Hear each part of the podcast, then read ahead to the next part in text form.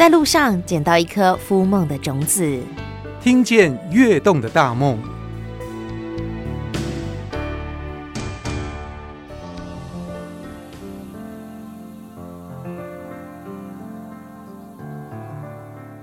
我今天要来打饭，到菜市场里头，哎，我发现有一个烧腊店，烧腊我们通常都会想说是广东烧腊，可是我发现老板娘你是广东的隔壁啊，就是邻居嘛，我是广西人，对对。什么因缘际会来到台湾呢？其实跟我先生认识也算是偶然了，因为他朋友在桂林开店，然后我表妹在他店里工作，我刚好去找我表妹，然后就遇遇到我老公，那时候。那时候就是真的纯属就是说想要知道台湾的事情，因为我们当当老师也是希望说，哎，多一些这种比较新奇的事，然后讲给学生听啊。哎，所以老板娘是燕君，燕君在大陆是老师啊？是我我是国文老师，我来台湾之前那时候是在教高二的国文。哇，我好好奇哦，那我想问问看，大陆的国文学的跟台湾的国文有什么不一样？所谓国文是汉语言文学嘛，像古代文学、近代文学、现代文学啊、呃，中国文学、外国文学，就是都都有学了。所以在广西已经是老师了，那你为爱来到台湾可以做什么呢？我我认识我老公是两年以后哈，他才问我要不要嫁来台湾，因为当初我我我也我已经快三十岁，算是在大陆的时候，算是应该算是。大龄大龄女子了，我妈妈说说你赶快嫁一嫁吧，嫁到台湾去吧。所以妈妈也支持啊。哦，我那时候要要嫁来台湾，我都睡不着，哭得稀里哗啦。我妈妈安慰我，她说啊，这有什么？现在哈、哦、通讯那么发达，你可以每天都打电话回来啊。那也就好吧，既然妈妈都这样子讲了，我就我就认命吧。可是你的哭哭的稀里哗啦，应该不只是为了看不到家人吧？你或许有很多的担心啊，对不对？也是啊，因为我一旦就是要结结婚的话，就是要放弃我的工作嘛。因为说实在的，以我们那个年代要读一个大学哈，其实很不容易的，对啊。你看我们全村到我那个时代，我们只有两两个女生读大学而已，对啊。所以当时也是真的是一一番挣扎。我我要来台湾之前哦，前一个礼拜你知道，每天都在都在做噩梦，就觉得哈，就是。到底好不好？但是那时候我坚信的就是我老公他就是一个脾气很好，然后呃他的个性啊其实都很好，因为其实这点让我很有信心啊。我就想说啊，就既选择就安置吧，就就可能以前我都是一直都是在在外地工作嘛，我来以后也没有说哎适应环境很难适应啊，加上。我公公婆婆他也也是一个很算台在台湾算是很开明的公公婆婆了，就我来我来台湾就说啊，反正你想要做什么就做什么吧。在你的观念，就是易得高学位，但是难得有情郎。为爱来到台湾，你是乐意的哎。其实我我真的是很很乐意。我觉得人你到哪里哈，你你想要过什么样的生活，其实也是都是要靠自己去追求的。因为我是那一种，就是说。我如果遇到困难，我都会想办法去解决，因为困难解决就不是困难了嘛。真的，呃，虽然你心态这样想，可是你，好比说你来台湾，你怎么找工作呢？在这边居住，有没有什么样生活习惯是你不适应的呢？因为刚来台湾，我们那时候就是要住半年嘛，然后半年，然后就要就要回去，回去再再办入台证才可以来。因为那时候不能工作，我想说，不能工作的话，那我既然想要在台湾落地生根。那我就是要让自己更了解台湾，然后真正去融入台湾的文化，融入台湾的环境，适应台湾的生活，所以我就去学习。我觉得台湾政府这一点很好，就是他有很多免费的课程哈，让你去上。因为我刚来台湾，说实在，我们我老公的经济也不是算很好，那我就想说。我们能省就省，然后我闲着没事嘛，然后我就去找一些那种就是免费的这种课程啊，就是学习一些技能。像我最先去学是学哦美容，去学美容，因为我刚来的时候没有什么晒太阳，我皮肤很白，所以我婆婆很支持我去学美容。她说女孩子就是要漂漂亮亮的，对啊。然后到后来，因为我就想又做吃的嘛，因为就想说要煮，我我我其实很喜欢做吃的给我的家人吃，特别是哎看到我老公下班回来，哎吃津津有味啊吃的，我就觉得哎呦越做就越有越开心，所以我后来又去就是去考那个餐饮的证照，我还去有去考餐中餐的证照。是，那短短的半年你学了这么多啊？哦，那时候那时候不能考证照，但是就是就是学嘛，因为我就想说以后我一定会进入职场嘛。但那时候没有想过创业啊，我只想说，能够找一份比较稳定的工作啊，我老公也上班，我也上班，这样子，至少我们不会跟外界脱节嘛。所以就是出去又会学很多东西啊。哇。啊，就就就因为要要在台湾生活，也就是要要先学嘛。你你出去就是要看要学，然后到后面才变成自己的这种这种技能啊。OK，好，到这里一切看起来都很顺遂，而且听说你也。哎，有两个很可爱的孩子喽。对，我就呃，老大是女儿嘛，再来就是啊、哦，第二是儿子。其实我那时候真的，我我我都是认为说，哎，我是我是世界上最幸福的人，因为真的是两个小孩，你看又又有又有女儿又有儿子，只是说真的有一点遗憾，就是我我哎，我儿子就是他就是一出生先天上就有一些一些状况，他就是生长激素不足。所以后续当中就是都一直需要需要就医，可是我我我就想说，既然就是自己生的嘛，自己遇到了，还是就是要去，也是就是要欣然去面对的。因为说实在，我们怨谁？你怨天怨地也也也没有人帮我们，所以就是只好去去接受。我觉得我儿子其实是我创业的贵人哦，因为他生长激素不足，他胃口就很不好。那不好的话，我就想，因为我妈妈是医生嘛，她给我的概念，她说，小孩子只要能吃能睡，足够的运动，她说他一定会长得高。当时我就是想说，我对我说那好，那，我就是尽量的让他吃好的，对吧？让他吃营养的嘛。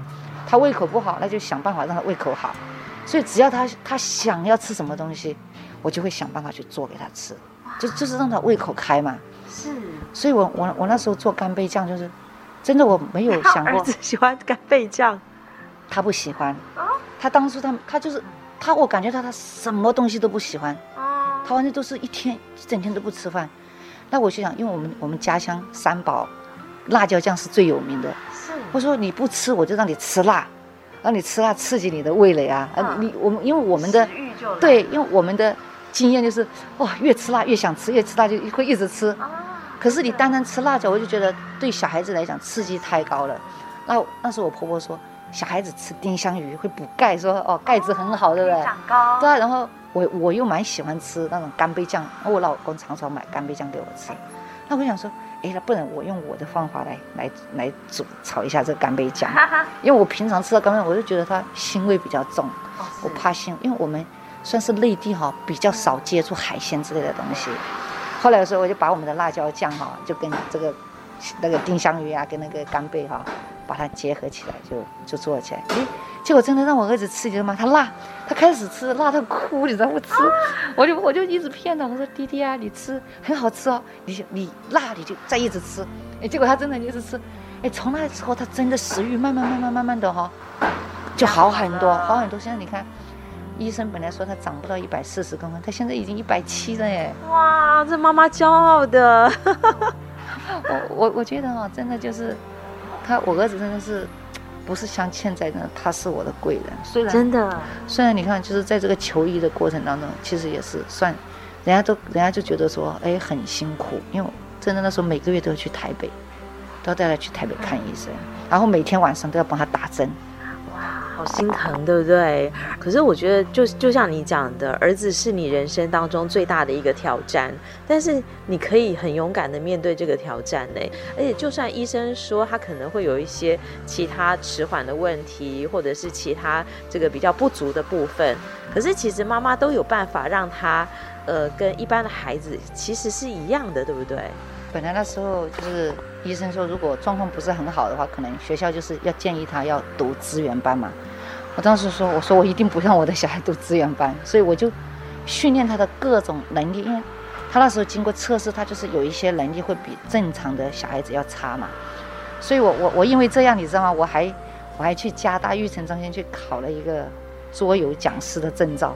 我就是带着小孩子去玩桌游，因为桌游它有很多的那个教材，你可以训练小孩各方面的能力。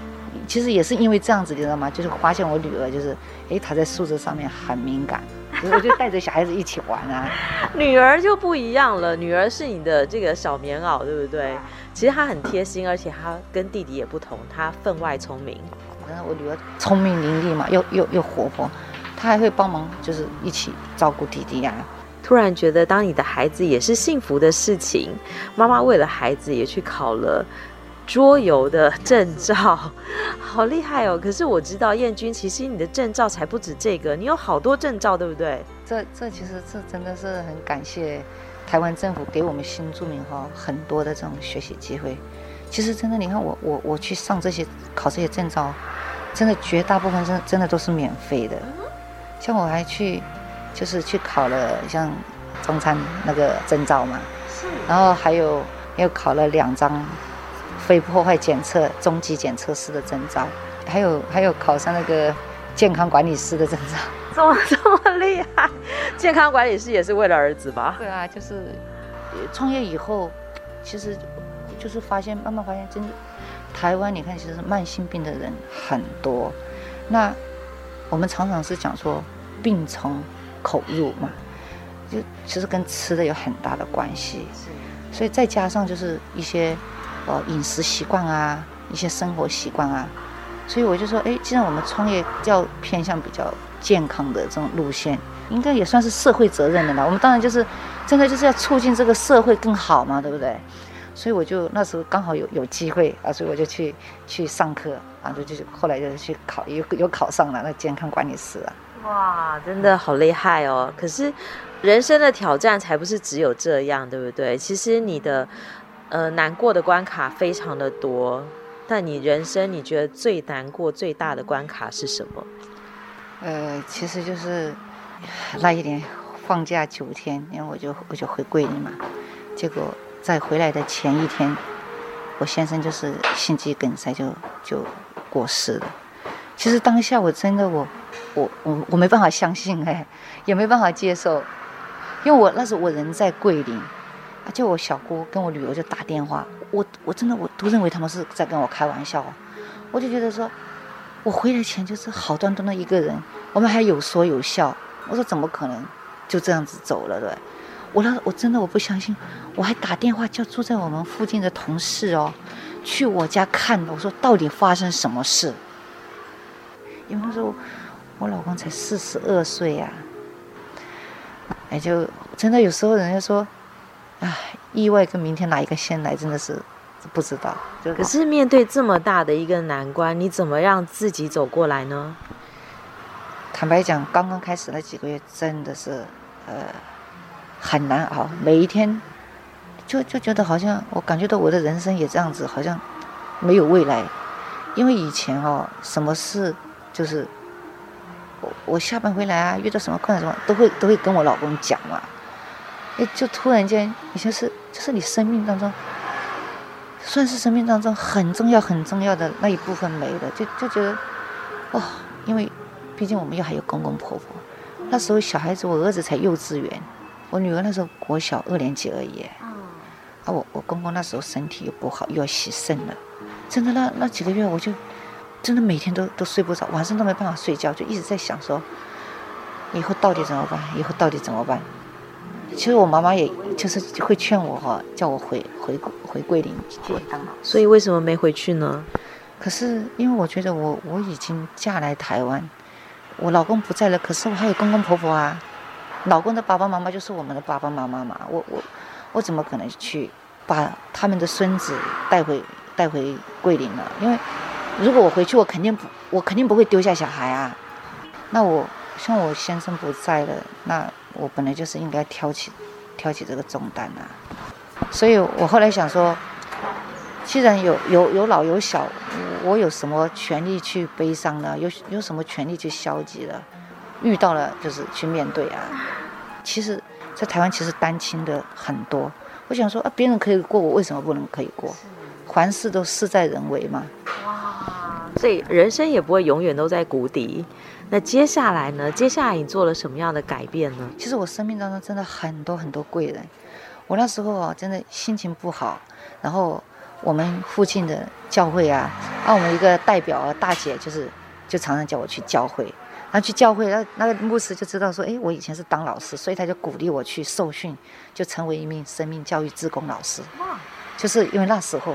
哦，就是开始进到学校进班级，就是我觉得跟跟能够跟小孩子互动这样子哦，我就觉得，当你看他那些天真无邪的脸，我觉得我什么烦恼都没有了，就是在那里就是会很全心全意，就是想要去享受这一份付出得到的快乐。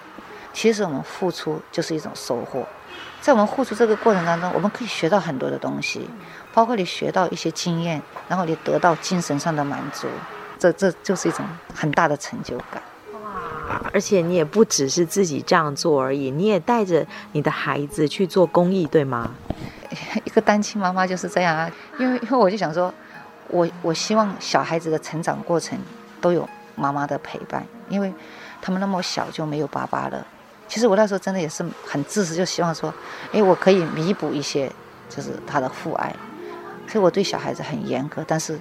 我又心里又真的又是很爱他们，因为我我一直觉得说，哎，没有爸爸，我去，就是心里就觉得对他们有一种亏欠，你知道？就想说，所以，但是我又希望他们就是做一个能够懂得付出、一个乐于奉献的人，所以我出去做志工啊，做什么，包括去参加什么一些展示活动啊、义卖活动，我都会带着他们。可以跟我们讲一讲，你曾经带着儿子去，嗯，送餐吗？哦，那那时候其实，呃，移民署当时就是有一个，到现在呢，它一直有一个逐梦计划嘛。我那时候的主题就是孝心孝行绕台湾，带着小孩子去给台湾的长辈去送爱心鸡汤，让小孩子端鸡汤给长辈们喝，学习孝道。因为现在少子化，就是很多小孩子哈，他。觉得他得到是应该的，可是他不知道怎么去去付出。对，我们从嘉义到台南，到屏东，到台东，又到花莲，到宜兰，然后又到桃园、新竹，啊，到云林，然后又这样回到嘉义，就真真的是绕了台湾一圈。哇，所以这是难能可贵的经验，而且是妈妈跟孩子一起创造的经验。其实这一个活动，我觉得让我们真的是成长很多。我们我们到过一间庇护中心，那时候哈，我不但是带着我们的小孩，我们还有嘉义市新新移民女性关怀协会哈。那一个暑假，我们就是让妈妈带小孩，我们招了一游览车的人哦，就是去三天两夜，就就是让小孩子就这样子去做这种爱心啊哈。哎，这个小孩子，你看很多小孩要给给回馈，我我们那时候就叫他们说，呃，让小孩子讲讲你们这两天啊，哦，有有没有学到什么什么新的？很多人讲，哇，这他说这样太棒了，好有意义哦。我们出来玩又做公益，他说看到庇护中心那些小朋友、哦，都没有家，没有爸爸妈妈，我们觉得好幸福哦。有些小孩子他说，我以后一定要对妈妈好一点。哎，真的很感动，你知道吗？那小孩子的发言啊、哦，就说。他说：“让你学习孝，他说真的，我们一定要孝顺父母。真的，那些童言童语，其实讲的就是现在社会这些小孩所需要学的。没错，”那很多台湾社会已经渐渐忘掉的很多的东西，哎，我们却从新著名的姐妹，从你带领的这些好朋友的身上，我们再把它找回来。我觉得这其实才是让我觉得怎么讲很汗颜的地方，但是也觉得哇，我们其实还有很多很多可以做的事情。我们有去过荣民之家，有去过托老社区，有去过安养中心。其实真的，你看我们像我们去荣民之家，不光我不光送鸡汤而已啦。我还有邀请我们就是新著名的旗袍队啊，为长辈们去做旗袍表演啊，然后会邀请我们那些二代啊去做才艺表演啊，然后我还有邀请那个萨克斯风的街头艺人朋友去演奏啊，你看都演奏一些那种经典老歌啊，哎，让那些长辈们就觉得，他们就一直希望说，都很开心，就一直希望我们再去再去哦，一直那种期盼的眼神。其实长辈们真的他很需要陪伴。没错。对，不只是孩子需要陪伴，长辈也是一样的。所以燕君，你愿意做这么多，哎，不是表示燕君白天没事做，其实燕君事业其实 涉及很广。等一下，我是来打便当的，我便当都冷掉。除了哎，我们刚刚吃到很棒的这个烧腊之外，烤鸭之外，其实你还做了很多很多，你自己创业，而且，呃，也这个申请了劳动部的创业基金，对不对？你用在哪里？你知道吗？创业人家说巧妇难为无米之炊啊，你有一大堆的想法，可是你没有没有资金，你也没办法创业啊。所以那时候我就是透过劳动部的那个微型创业凤凰贷款。然后后来又参加妇权会举办的新履历创业规划比赛，然后又有获奖，所以我觉得哦，这、这、这这两个啊，这让我真的就是很顺利的就开始就是创业已经起步了，所以我我觉得真的我每一天都活在真的感恩当中，我我我我真的觉得是我遇到太多太多的贵人了，真的，我觉得燕君不只是活在感恩当中，也活在美食当中。因为我在二零一八有有获得过那个呃干杯酱达人，对，所以我想说我我一定要突破，因为所以我在去年就研发了一款花香美人酱。这是什么？传说不是在很久很久的蒙古有一个香香公主吗？她全身都会发出那种香味。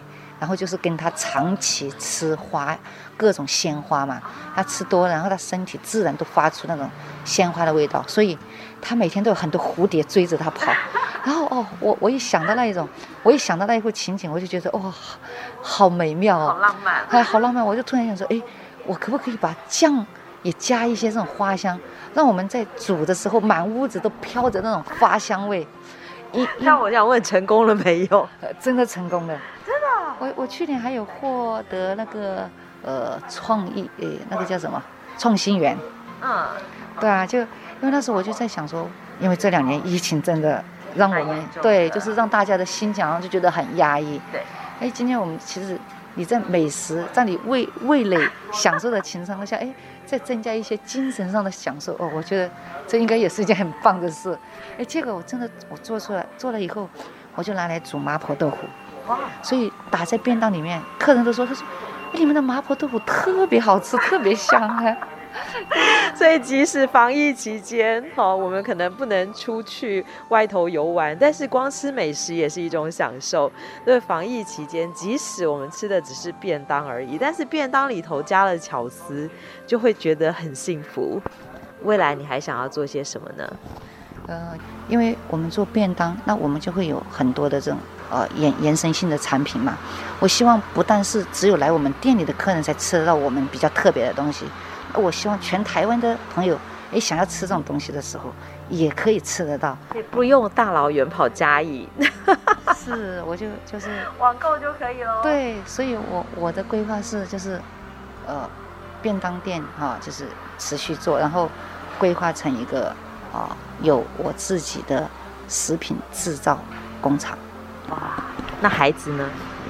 孩子，因为我女儿她今年就是透过那个特殊选材，就被台大会计系录取嘛。哇，好强啊！所以就真的其实很感谢学校的栽培的。那儿子呢？其实我开店也是也是跟我儿子有一些关系，因为他坚持要读餐饮科，他从国小四年级开始就就学习煮菜了，所以现在就开始炒丝瓜、煎蛋。到后来你知道吗？只要冰箱里面有的东西哦，他都有办法煮，把它煮熟来吃。他他他喜欢煮，所以到了这个阶段，女儿已经有一个很棒的大学在等着她了。儿子呢，哎，也不再是让你那么担心的一个这个小病号了。所以你觉得人生到此算是呃一个很圆满的状态？那未来有没有什么样更美好的梦想？呃，其实我觉得。人生就是一个不断挑战的过程，也是一个不断学习的过程。那既然我已经走上创业这条路，那就当然就是要不断的创新啊。现在已经朝着这一个方向，就是一一边一边的已经在在规划当中，就变成一个就是啊有着实体店面的食品制造工厂，就多开发一些小家庭就是需要的食品，像干贝酱、麻辣酱啊，还有那个。花香美人酱，呃，我会再不断的研发一些酱，像像我最近在做我们桂林三宝之冠的剁椒酱，客人也是很喜欢。其实我煮东西啊，做什么我不喜欢加很多的这种什么调味料，尽量就是以食物的原味。像我们的剁椒是发酵的酸辣椒，像我们就直接拌饭也可以吃，也可以做。讲到想要流口水的剁椒鱼头，对不对？酸辣鱼。哇，讲到这些酱，其实燕君的眼睛在发光。我也希望你的酱可以越来越多元，我们下次可以有更多人来团购。等一下，我的便当到底好了没？便当好了，好了，好喽，吃便当了。对，非常谢谢燕君给我们的听众朋友做的分享，谢谢你。好，谢谢大家。